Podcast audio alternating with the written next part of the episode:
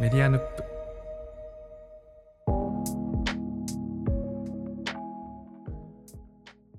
こんばんは、宮本です。今日はあの、東のポッドキャスト合宿が終えて、はいあ。のその後もう皆さん家に戻ってきてしまったんですけど、ええ。あのその合宿の中でも何度か話に出てたスナックトマト飛ぶっていうお店がありましていけなかったですね。いや行けなかったですよねあの甲斐さんもすごい行きたいって言ってたお店なんですけど ぜひ行っていただきたかったんですけどその時はあの店主の方があのむしろこう遠野にいらっしゃらなかったのでなんかぜひでもてるさんを連れて行きたいなと思って、はいあ、今回はあのオンラインでそのスナックに行ってみようということで収録をしています。あ、ありがとうございます。はい。なので、なんか多分そのてるさんとその店主の方もなんかすごいこう会話が弾んでいいんじゃないのかなっていう想像を勝手にしてるので、なんか僕はすごい楽しみにして連れてきました。ハードルが。そうですよねなんかあんまり。はい。はい。いや、じゃあ早速ちょっとじゃあ入ってみましょうか。はい。いらっしゃいませ。こんばんは。こんばんは。こんばんはって言われた。2名様ですか？はい。はい、二人です。あはいカウンターの席にどうぞお座りください。あありがとうございますありがとうございます。すごい、オンラインもカウンターある時代なんだ。メタバースだ。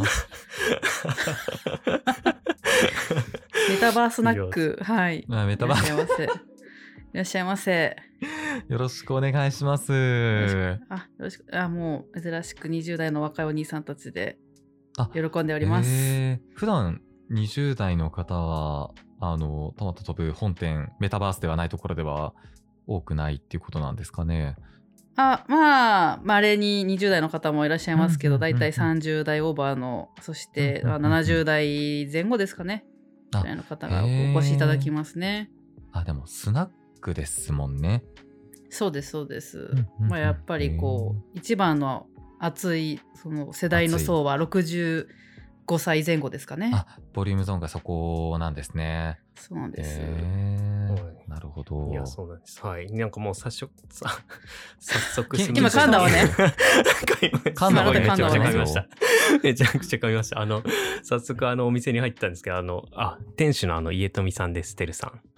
あ、よろしくお願いします。あよろのしくお願いします、ポッドキャストとかいろいろやってるテレと申します。よろしくお願いいたします。よろしくお願いします。家富あママのマリです。あ マリさん、よろしくお願いします。マリさん、おお願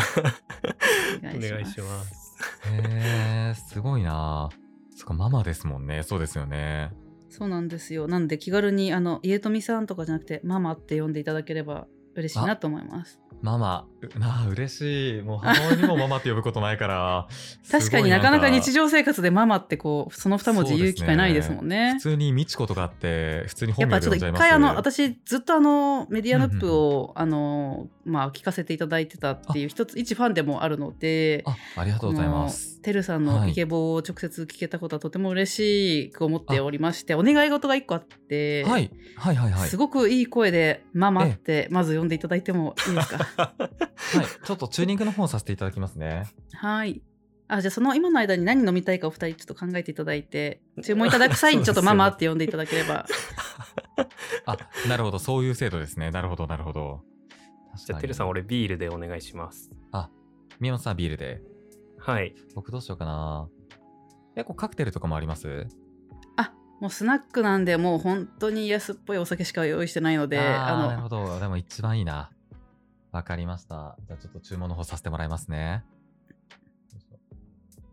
ママ、ビールと、えー焼酎水割りお願い。かしこまり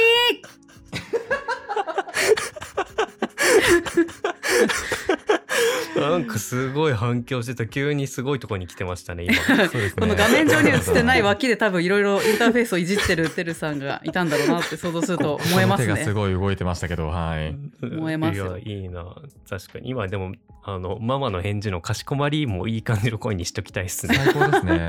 なんか遠く彼方に飛んでいくような、はい、ノリ感をお願いします。じゃあ皆さんのテーブルにあのお酒もご用意させていただいたので乾杯を一回させていただきつつ、よろしいですかね。お疲れ様です、はい乾杯。乾杯乾杯。ちゃんとね、あの、乗らない音で飲んじゃいました。ここにやっぱあの入れていただくんですかね？効果音とかカーンみたいなそうでもないかもしれないです、今回は。すごい、すごい演出会になりますよね。そうですね。演出されるかもしれない。本当なんかゴクゴクみたいな音とか入れようかなと思ったんですけど、あちょっいいですねと飲み飲みたくて。はいはい。いや、なんかこの、いや、ようやくこう、てるさんをこうええここに連れてこれたって、まあオンラインですけど、今回連れてこれたっていう感じなんですけど、なんかまずはそのママの、はい、マリさんから、なんかこのトマト飛ぶがどんなお店かみたいなのをてるさんにも知ってほしいなと思って聞てき。たいです。はいありがとうございます。えっ、と何度も多分メディアヌップで出てきてると思うんですけど岩手県遠野市、皆さんがねあの合宿された地域ですけどそこの,、はい、お邪魔させていただきました。はい、あの駅駅からあのすぐ脇に伸びるあの通りが親不孝通りっていうのんべい横丁になってるんですね。ああ、なるほど。はい、もうあのかつてはですね本当両サイドにもうたくさんの飲み屋があの立ち並んでたっていうエリアなんですけど、まあ、今は少しね人口減少などもあったりしてお店もポチポチって感じですけどそこでスナックトマト飛ぶって名前でお店を開いて大体5年目になりました。いへえ、5年ってすごいですね。やーもうもうママさんたち歴代のママさんたちの人生の長さからしたらもう5年なんていうものは本当にもうミジンコみたいな世界でして。すごいじゃないですか、その謙遜が。いやもうだって本当に現役のママさんとかでね80代入ってる方もいるのかな、ええ。ああ、で。もそうですね。うん。そういう方々が多分おそらく聞いた話だと例えば30歳ぐらいでオープンされたとかそういうのを聞くともううん50年ランナーだなと思うと10分の1ですからね。あー確かに、スパン考えたら確かにすごいですね。そうなんですよへえ。え、ちょっと気になってたんですけど、トマト飛ぶってどういう由来なんですか？あありがとうございますあのよく聞いていただくところなので皆さんお土産話に持ち帰っていただければと思うんですけどはい。あのーまあこの世の中結構いろん世のな中？この世の中、もういろんなことをするたびにこう何、はい。などういうことですかってこう意味をこう聞かれることって多いかなと私もよく日頃のにあの仕事であるんですけど。そうですね。そう。でなんかまあ私も5年前に開開店する際にですねええ。自分が移住者だってこともあったりする、まあ、立場もありこうなるべくこう地域の外の人と、まあ、そこに住む人たちがこう出会える場所だったり交流する場所が欲しいなとか、うんうんうんうん。そういう場所を、まあ、どういう業態でやるかって悩んでた時期だったんですよ。あ、で、へはい、え。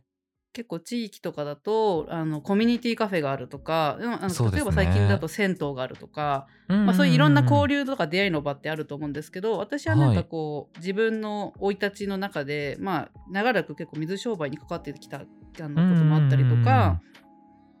あとまあそもそも酒が好きとかああなるほど。そうなんですよ遠野に行ってすぐの頃は結構いろんな地域の寄り合いみたいな場でこうお酒飲めるからし元気だから姉ちゃん来いやみたいな感じでお呼び立っていただくことも多かったので、はいあはいはい。のあもしかして私がやるべきものはスナックなんじゃないかっていうふうに、まあ、アイデアが浮かんで、ええまあ、その時にじゃあネーミング決めようってなるわけですよね。うんうんうんうん。でじゃあまあなんかこうまあそのまま考えると例えば人と人が出会えるというふうに考えればスナック出会いのきっかけとか出会いとかきっかけみたいな名前、ええそういうワードが入ってきますよね。つながりみたいなこととか。そうそうそでも正直そういうのって結構寒くないですか？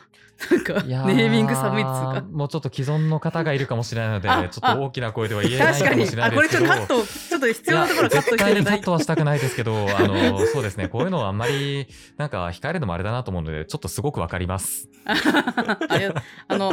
まあ、そういうことをねやってる方も、ええ名前でやってる方もいる場合があると思うんですけど私はちょっとこうそのまま伝えることが果たして良いのだろうかっていうことをまあいろいろ考えて考えて、うんうん一旦ちょっとこう、まあのまあゼロベースで考えてみようって時に偶然パッと家の中のまあなんかこう洋服の並んでるこう場所洋服こう洋服がたまたまこう雑然と置いてある場所があって、ええそこを見た時に偶然なんかこう胸元にでっかいトマトの絵とうん。が書いてあるトレーナーとその脇にカタカナの「ブ」って書いてあるトレーナーがあって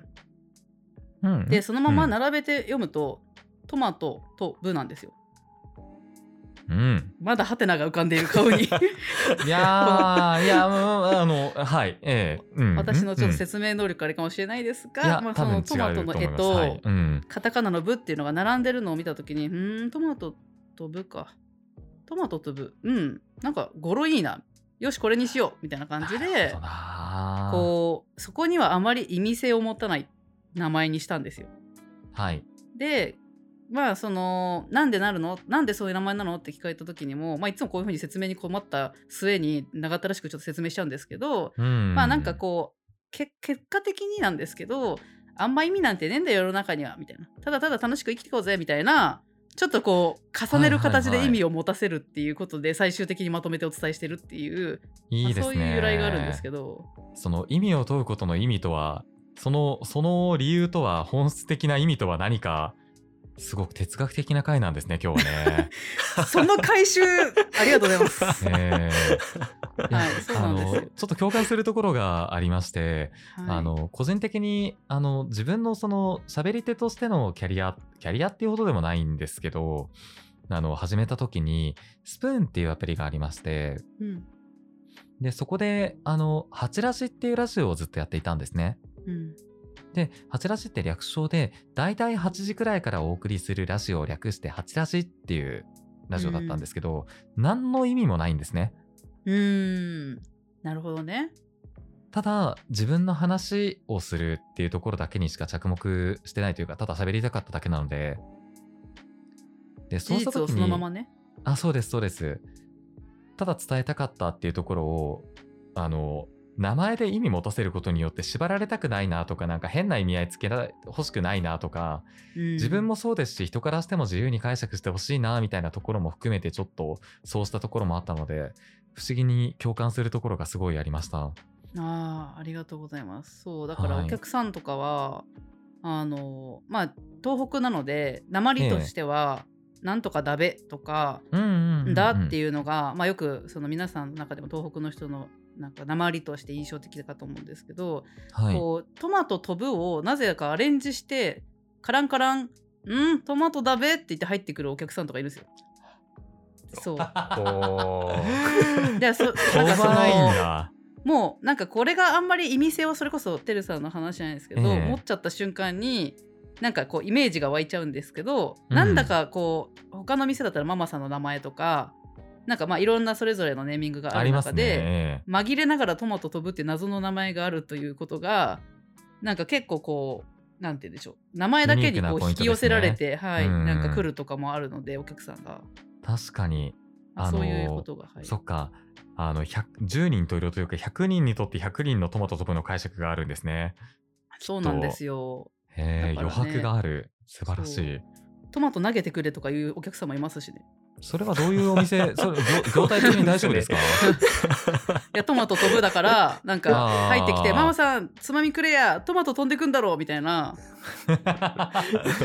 すごいいいな。もうそんな自由なあの寄付を大事にしたお店をやっております。すごいですね。ちょっと古い言葉ですがバンカラキッスな感じがすごいしますね。そうですね。ありがとうございます。いやダメだ。めっちゃ喋り込んじゃうなお店の名前のインパクトがすごい強いからなんか地域の人もなんかそれで認識してる人もいますよね。多分行ったことないんだけど、うん。トマト飛ぶあトマトはすごい認識してるってみいう人もはい、うん。そうですそうです。みたいななんかすごい僕の周りでも聞きますね遠野で、えー。あそうなんですね。いやありがたい。はい。なんかねトマトさんって呼ばれたりとか飛ぶさんって呼ばれたりとかこう飛ぶさんはそれぞれにこう、うん。なんか活用変革活用みたいな感じで。まあ言葉も生き物だということですね、はい。確かにな。え宮本さんはそのリアルトマト飛ぶ行ったこともあるんですか？はい、リアルトマト飛ぶ行ったことあります。家もすごく、あの、僕もさっき、あの、マリーママから説明があった親不孝通りのすぐ近くに家がうんうんうんうん。あって、元スナックだった場所に僕も住んでるので、あな歩いてるほど。1分ぐらい、はい、うんえー、駆け込めば30秒で入れますね。ママ何があって30秒で家からスナックに来なきゃいけない事情があるの？まあまあいろんな夜がありますからねそうですよね。緊急度高いねいやでもすごく本当になんかな中もすごいいいですよね。なんか本当雰囲気があって。えー、そうなんですよ壁の素材が多分今はもうなきあの工業製品であのお客さん曰くチンチラっていう素材だって言うんですけど、なんかあの毛羽立った茶色いファーみたいなのが壁一面に貼ってあるんですよ。へえそうなんか撫でるとこうまあ丸さながら猫の肌みたいな。あじゃあすごく心地よい感触がするというか。まあねそう新品だったらね。あれ？あのもうそこのお店ができた頃からきっと内装として存在し続けるチンチラなので、ええ。ヤニからいろんな人のぞ愛憎からなんか多分きっと吸い込んで なんかこう成長を遂げてるチンチラかと思うんですよ。そっか。結構あれなんですね。チンチラも成長を遂げるタイプのチンチラだったんですね。そうそうですね。そっかそっか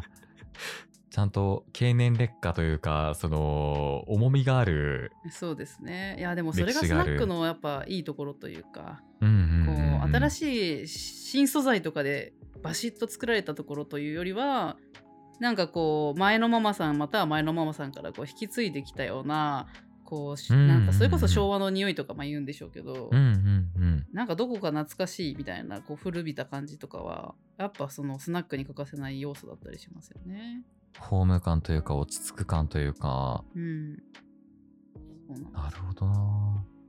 すごいなめちゃくちゃ行ってみたくなるとか普段はいはい来ますか、スナックとか。えーっと、自分、あの、95年生まれ26、今年27になるんですけど、あの、最近、行き始めるようになったかなっていうぐらいですね。うーん。まだ、3、4店舗ぐらいしか行ったことないかな。デビューのあのスナックはどういうところだったんですか？デビューのスナックは、赤坂にある、あのー、うーんと、言葉選ぶな、どうしようかな。ぼったくらまあれましたね。例えば連れて、うん連れて行っていただいたとか、なんかこう一人でフラッと入ったとか、シチュエーションは。えーっと、友人と一緒にですね、あの、新卒で入った会社の同期と一緒に、あの、まあ、我々も社会人やと、スナックというものがあるなと、うん。行ってみんかと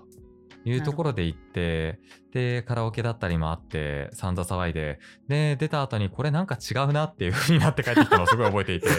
何があったんだ？いや、なんかちょそこだけなんか異界、異界、異界にこう入ってったみたいなそうですね。赤感坂の中でもちょっと魔界エリアだった可能性があって、覚なるほど。その魔魔界デビューを遂げた感じではありましたね。いやでも今の話で面白いなと思ったのがその社会人にもなったかしスナックの一つや二つは行ってみるかみたいな、はい。大人になったなんか証みたいなところなのかでもそうですね。うん。社交場としてのなんかこう分かりやすいなんかイデアみたい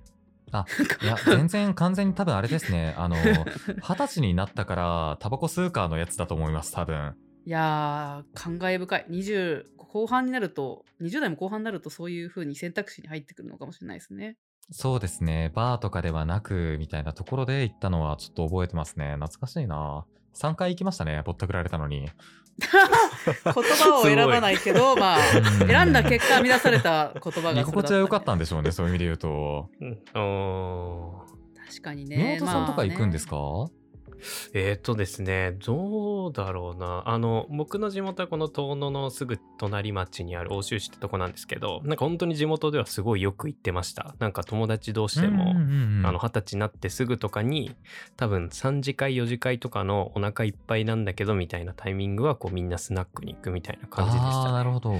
はい。でも、遠野に来てからは、あんまり行ってないかもしれない。いや宮本さんもねね売れっ子になってきましたからね なかなかお付き合いがねいやいやいやない。そういうことですね。いやいや、そういうことではないですけど。昔は顔見せてくれたのになみたいなね。そうですよね。トマト食べてね今はでもどういうお客さんが本当にもう地元の人いろんな人ですかね？そうですねいや本当になんかこの5年目の節目でお話しさせていただくにはもう嬉しい話でこうなんかまあ皆さんいろんな例えば自分でやってみたい仕事とか事業みたいなのが仮にあって、まあ、思い浮かんだものを形にしたいっていうこう願いを持ってるじゃないですか。本当にね思ってた通りの景色を見れてる状況でなんかそれがすごいこう嬉しくて、まあ、どんなことを描いてたかでいうと、まあ、さっきもちょっと触れたんですけど、まあはい。自分も移住者で結構こう一人で移住してきたっていう心細さとかもあったりした時に、まあ、なんか例えば同じ立場の人とも出会いたいしでもなんかこうどっか一つの属性にこうがんじがらめに固定でいるっていうのはあんま好きじゃないタイプなんで、うん、ええ。あじゃあその年上のおじいさんみたいな人も来てもいいしっていうその本当にいいろんなあの異色な人たちのこう交流の場みたいなっていう意味で今お客さんではあの移住してきてまあ例えば単身で暮らしてるから夜ちょっとこう飲みに行って喋る相手がいると嬉しいなとか楽しいなっていう人とかも来てくれるし地元のあの並び沿いに結構お付き合いさせていただいてるお店があるので、まあそこに出入りしてるお客さんが紹介されてきたりとか逆にこっちからそのと移住とか外から来た人を他の店にこうあのご紹介したりとかなんかそういう感じで何て言うんでしょうね。こうあれなんて言うんだっけな。ピンポンボールじゃなくてこういうやつ。ダンってやるやつ。やばい。まず、音声でこういうやつ音声で伝わらないし、今僕の目からはママが何かしらの銃を撃ったとしか見えなくて、今、誰かを射殺したのかなみたいな。なんていうんだっけあのボールをさボールでなんか棒でこうカツンカツンカツンカツンみたいな。ビリヤード？ビリヤードそれそれそれそれそれ合ってた？それそれ。銃じゃなかったんですよ銃じゃなかった。あれ銃に見えましたよね。あれ確実に言ってましたよね。バイオハザードかママかの世界観でしたけど。あの通り沿いでさながらこう人とのか出会いがビリヤードのようにこう連鎖するみたいな状況が結構今あの起きているというか、まあ、そういう世界観がこうちゃんと見えてる状況だなって思って今、はい、そんなお客さんたちと、まあ、日頃のなんか日常の風景がありますね。素敵だな。いやそういうそのつながりを作りたいっていう風に考えた時とか例えばどこかでいろんな情報を得たいっていう風に思った時ってその絵に行くんじゃなくて自分からこうまあなんかテイクするギブするみたいな話ありますけれど、こうギブして場を提供する情報を出していくことによって逆に人とのつながりが得られたりだとか、うん、その情報が得られたりだとかっていうところがあるのかなって、まあ、個人的なまあじゃ買い物の経験として思うところなんですけど なんかまさになんかそういった形でお店の場を作られてどんどん縁が生まれてえっ、ー、と、銃ではなくって、えっ、ー、と、ビリヤード。ビリヤード、ビリヤードも生まれている。上海ご一緒にビリヤード。ビリヤード。覚えますビリヤードという言葉を覚えて帰っていこうかなと思うんですけど、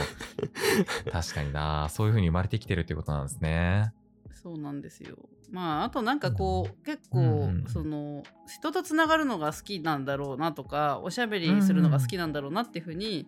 結構まあ認識されることも多いんですけどなんか割とこう好きは好きだけどそうじゃない時もあるみたいな感じなんで、こう枠というか箱とか場を、まあ、私はこう提供させていただきつつまあそのそこの場の監督みたいな多分位置づけなんですよねママって。だからなんかこうもちろんそのおしゃべりをすることがお客さんにとってその日は心地よい日もあればそういうふうにさせていただくしなんかこうあんまりママさんからバーってしゃべるよりも話を聞いてほしいなっていうニーズがあればあのゆっくりこっちがこう傾聴というか聞かせていただくし逆になんか私が一応いるから逆に他のお客さん同士があの安心安全の中でこう人と関われるみたいな瞬間もあるからそういう時はもうほぼ喋るというよりはその人たちのこう摩擦だけが生まれないようにだけ見届けながらあまりこう介入しないみたいな日もあるんであれ？これってファシリテーターなんじゃないか？みたいなことを思う同じこと言おうと思ってましたファシリテーションされていると思っていて。そうなんですよ。だからはね面白い仕事ですよ。こうカウンター側から見れるなんていうんだ特等席なんで私にとっては。来たお客さんはもちろんカウンターの外側から関わっていただくんだけど唯一その私だけがカウンターの内側からその景色を眺められるっていうのはすごいこの職権乱用じゃなくて なんていうのこういうの。えー、っと職権？乱用までそんなあの 腐すことはない気がしていて 特権で全然いい気がしますけど職権乱用はしてないですね。そうですね。また時に時に乱用はしますけど、はい、お仕事をされてるんだと思うんですけれども、はい、そうですね。はい。そういうところも、ね、なりましたないやなんかいくつかあのインターネットに上がってるインタビューとか見させていただいてましてママの。はい。ありがとうございますもともとそのギャル？はいはい、多分アイデンティティとしてギャルがあるのかなっていうふうに思っていて、うんうん、でそこからその遠野でやるっていうふうに思ったのってどういう理由になっているんですか？そうですね。まあなんかそのスナック自体が必要だみたいな話はちょっと先にしたような感じで、うんうんうんまあなんかその人と出会うと言ってもいろんな業態選べるよねみたいな中でなんかあんまりこう私まあちょっとこの数分あの付き合っていただいてこうこうご理解というかあの、はい。分かっていただけたかなと思うのが、まあ、あんまりかっちりした場面があんま得意じゃないっていうええのかな、ええあの PDCA サイクルみたいなこと言われた瞬間に目が白目になるみたいなタイプの人間なんで まあ、それすごい愉快なんで、なんか定期的にもし行くことやったら行ってみたいな。PDCA サイクルって言ったら、フィンってやってもらったら、ちょっとなんかお酒進みそうだなと思って。なんかそういうこうなんて言うんだろうねまあひ人と人があんまりこう名刺の肩書きで付き合うことよりもなんかこううんそれこそ会った時のフィーリングで仲良くなっていくとかなんなら名前と年齢うんうん名乗らなくても友達になれるみたいなそうあのそういう世界観が好きだったりするんでそういう意味でなんかそうですねこうスナックをまずあの自分が選ぶならそれがいいんじゃないかって業態のなんかこう決定みたいなのがあって遠野でやろうと思った理由っていうのはまあもちろん移住してきたしてきて最初はまあ1年とかでちょっとこう地域と居場所を経験して帰ろうかなっていう短期的な滞在のイメージを持ってたんですけど、まあ、住めば住んでいくうちに、まあ、そこに愛着も湧いたりしますし、ええ一方でなんかそこの愛着が湧くぐらい住んでると、まあ、嫌なところもいっぱい見えてくるんですよ地域の。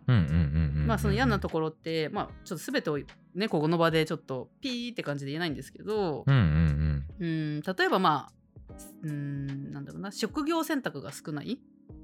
とか、まあそういうのってよくあ地方で聞く話じゃないですか。自分も出身北海道なのでよくわかります。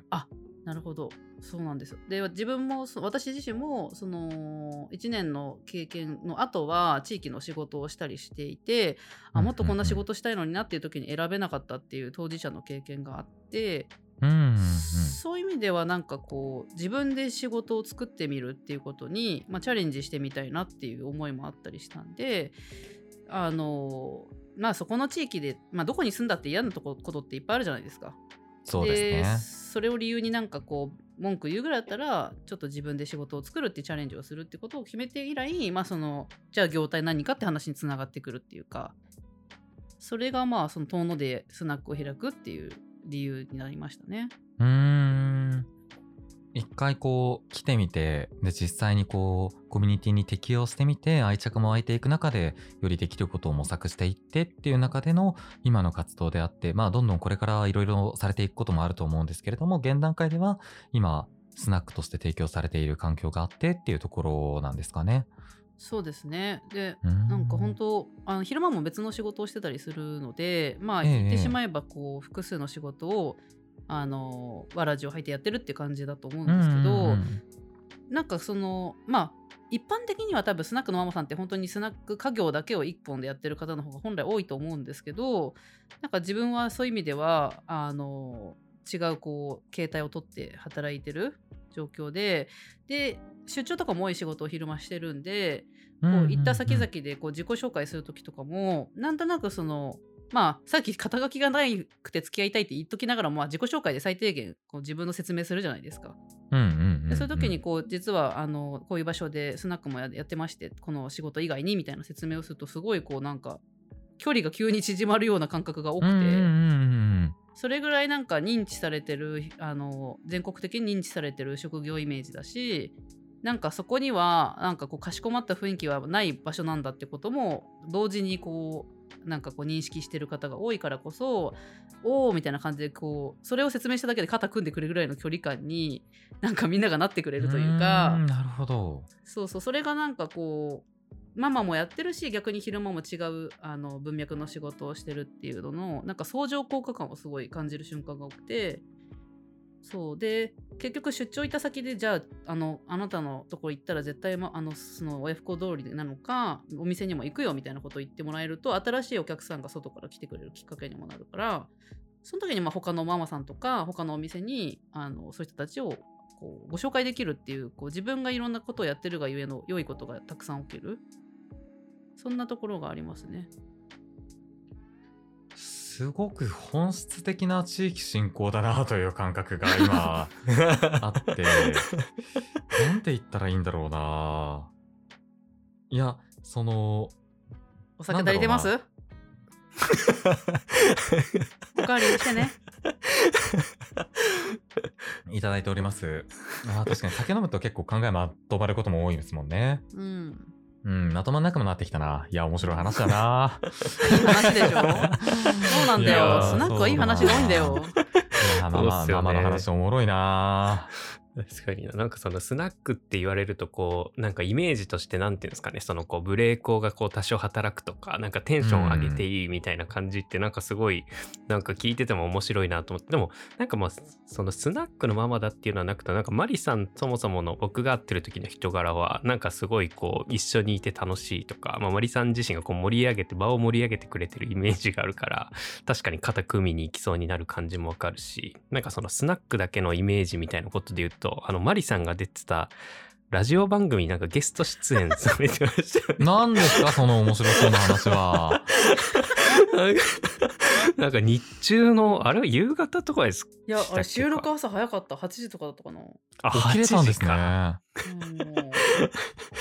そう、なんかあの、ジャングルポケットの斉藤さんうんと、はい、女性の方がやられ、パーソナリティでやられてるラジオに、あれなんかスナックを巡るみたいなやつなんですかね。そう全国のスナックのママさんにちょっとこう人生観を聞くって話とか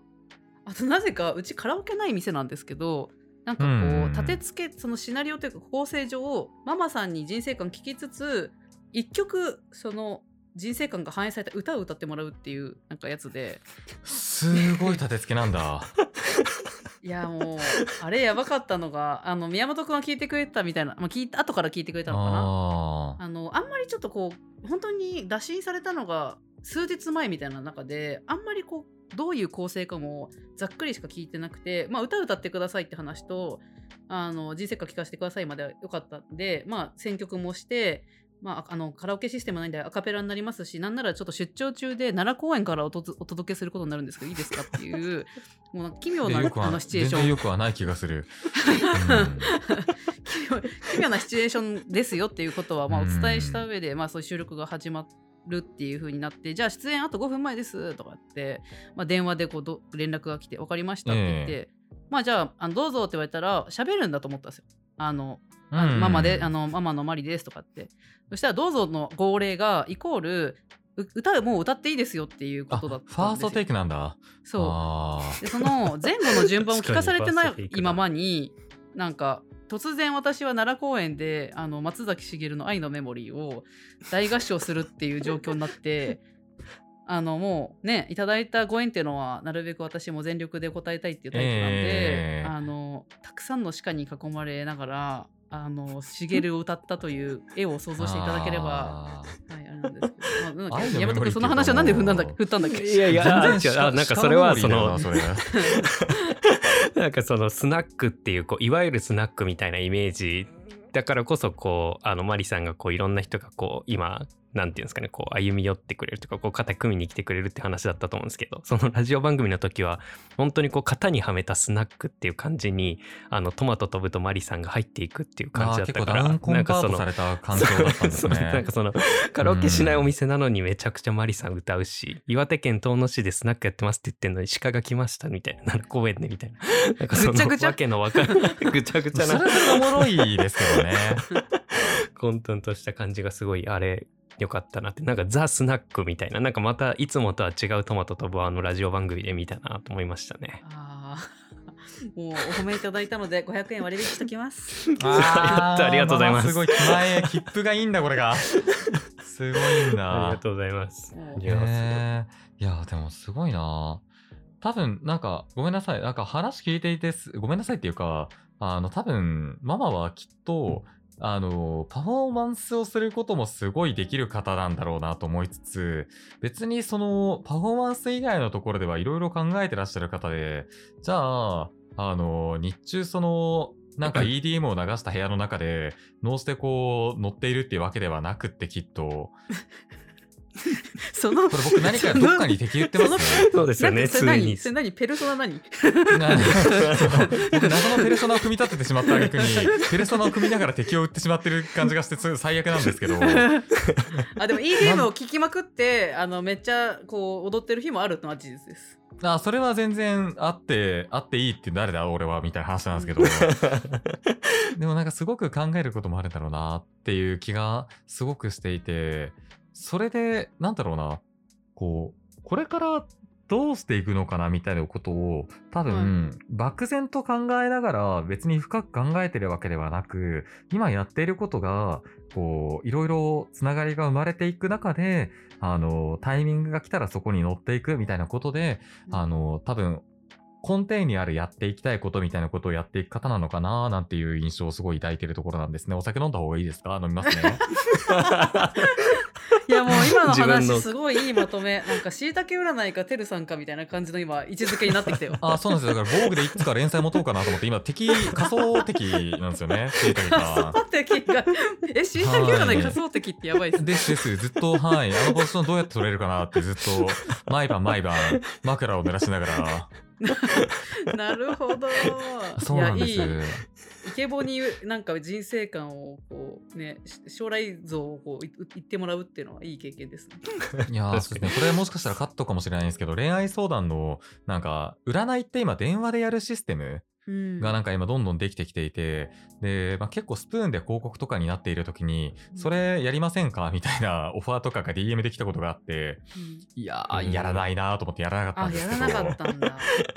あの、そのオファーが来た会社と自分が就職する予定だった会社が競合の会社だったのでできなかったっていう。ああ。大人な事情が裏にあって、ね、そうです。がな、もうあ、それがなかったらいくらでもやったんですけどね。へえ。なんかさ、てるさんとさ、私と宮本くんでこうオンラインスナック他の人をこうご招待するとかやってみたいね。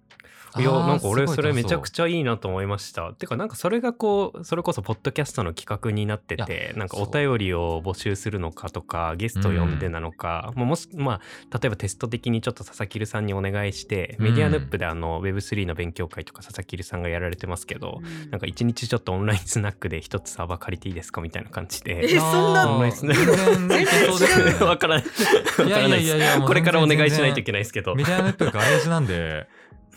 なるほど。いやそうなんかね、ね、あのオンラインスナックかつてやった時に、はい、圧倒的にそのリアル空間との違いを感じた経験が一つあるので紹介させていただきたいのが、うん、聞きたいです。はい。なんかその実際の実店舗だとまあ喋るってことをベースにしながらもなんかこう外的な変化っていっぱい起こせるんです、ええ、っていうのはつまりなんかその、うん、飲み物おかわりしますかっていうことを通じてちょっとこうこの話はあんま長引かせない方がいいなっていうことをこう切り替えたりとか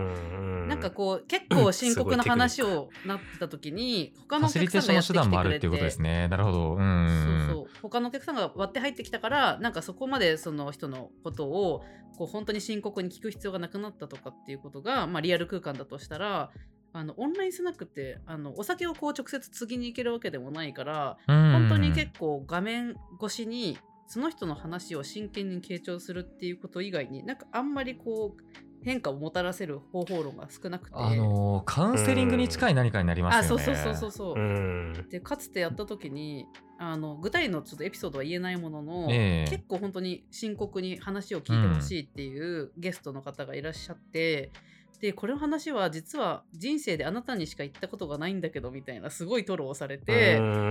で私はこのまあじゃあ1時間から1時間のお時間が終わってプツってこうズームを切るわけなんですけど、うん、切った後にこの話は私墓場まで一人で持って帰らなきゃいけないのかみたいな状況になったことがあってあこれがオンラインでやることとなんかリアルの空間でこう会話することの違いなんだなっていうのは一つなんか感じたことがありっていうのをちょっとあーでも多分それいろいろ要因はあると思った、うん、あの一回飲みますね。大丈夫？もっとあの濃いめ濃いめ薄め中、ね、ちょっと薄いなこれ。ちょっとまあ薄いですこれ。指3本分ぐらい入れとくから。うんちょっとこかれるとこ欲しいな。いやあのー、結構差しでやるっていうのの難しさの2つあると思っていて1つは話し手の方が、うん、あのー環境が自分の家であることである以上、うんうん、その聞き手の方がコントロールできないっていうのは難しいところだなと思いますしもっと言うと聞き手の方に対してのハードルすごく高いんですよね。うん、止められないしそうそうそう。で場所も切り替えられないしってなった時にこういうふうにガヤがいるっていうのは一つありかもしれないっていうのは要素としてありますしでもう一つは対面してしまうことだから難しいっていう話だと思っていて、うんあの、今、宮本さんがおっしゃっていただいたように、お手紙みたいな形で内容を一旦整理していただくこと、もちろん話しながら出てくる話ってたくさんあると思うんですけど、整理してもらってこっちで噛み砕いてっていうのも一つの手段だとは思うんですよね。向き合ってもらうっていう体験が大事な気もするので、う確かにん。書き起こしてねうん。いや、いいと思いますね。なんかだって、今日もこう、むしろてるさんのスナックみたいな時間もちょっとあったじゃないですか。こ うい、や、そうですね。てるママが、あの、相談に乗ってくれるというか、こういや、乗ってもらってますよ、もうなんかもう。テルママって新しいねテルママが新しい路線入りましたけどが。あでもこれ本当にあのママって呼ばれるとこうなんて言うんでしょう女性というよりは作るんだ。そうそうそう、うん仕事に人が作られるみたいなことよく言うじゃないですか、うん。なんかね着実にねこう溢れんばかりの母性がねこうどんどんこう泉のように湧き出てくるというか年々 なんかね結構人をこう受け止めるこう力というかが上がってきてる感はこう感じますね。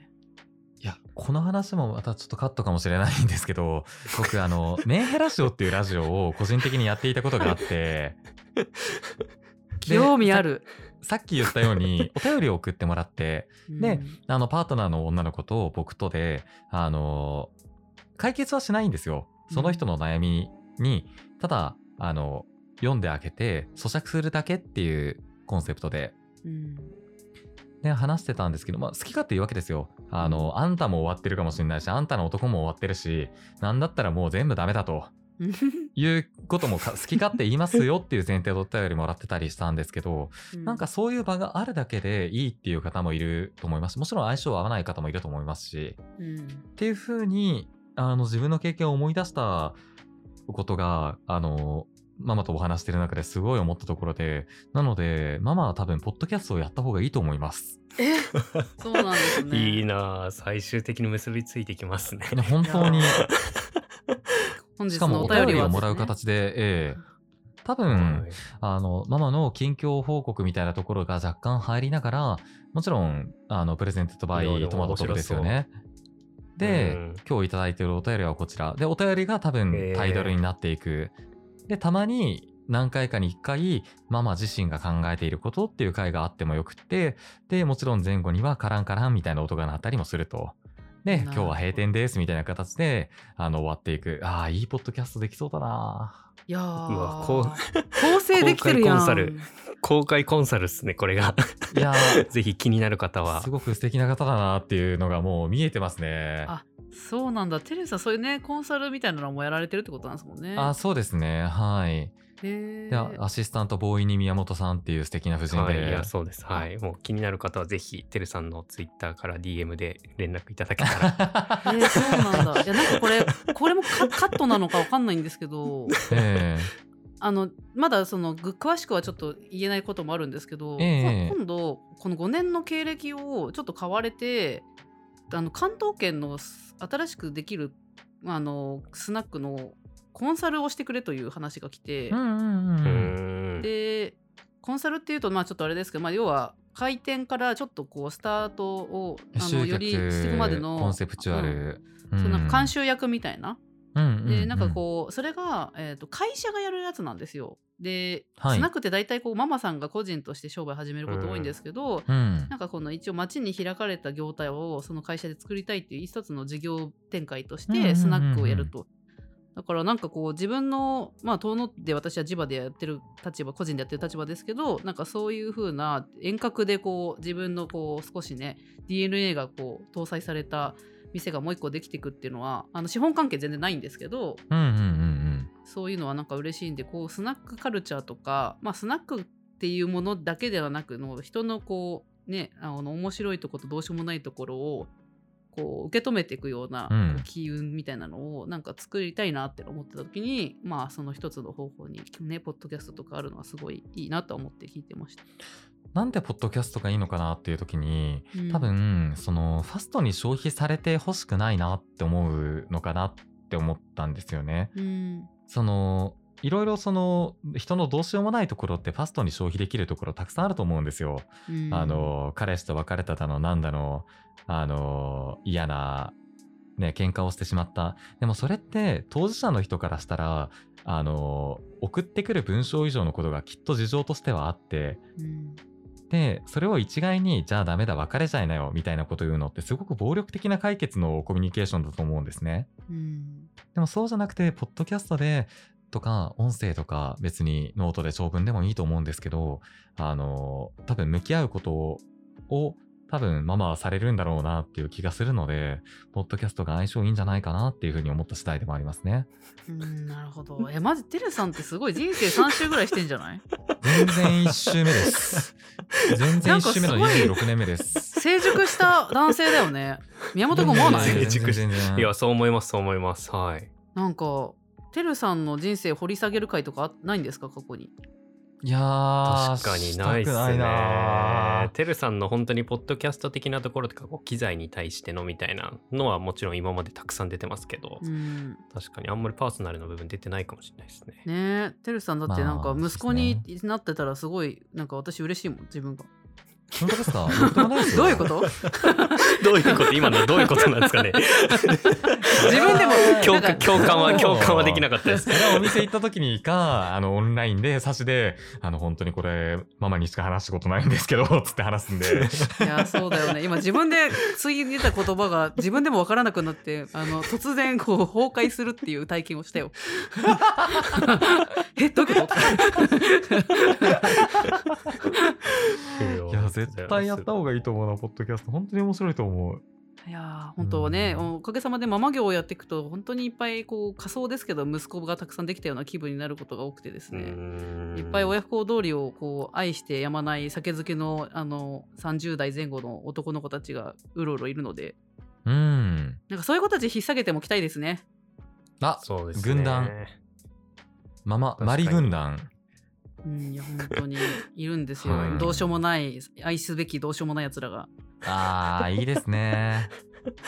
いや本当にだからまあポッドキャストの収録とかこのオンラインのスナックもいいけどなんか本当にもう実店舗にもてるさん本当に連れて行きたいです